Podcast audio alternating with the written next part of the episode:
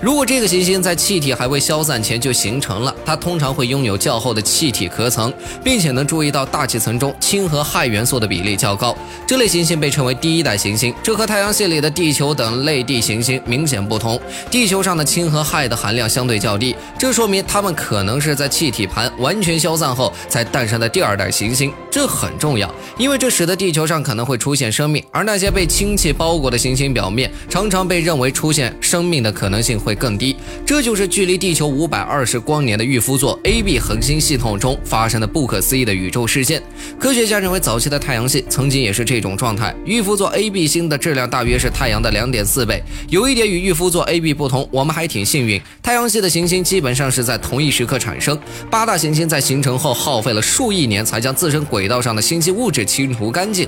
大多数行星的卫星在该过程里渐渐诞生。总之，玉夫座 AB 这一颗系外行星的发现，再一次给人类带来了新希望。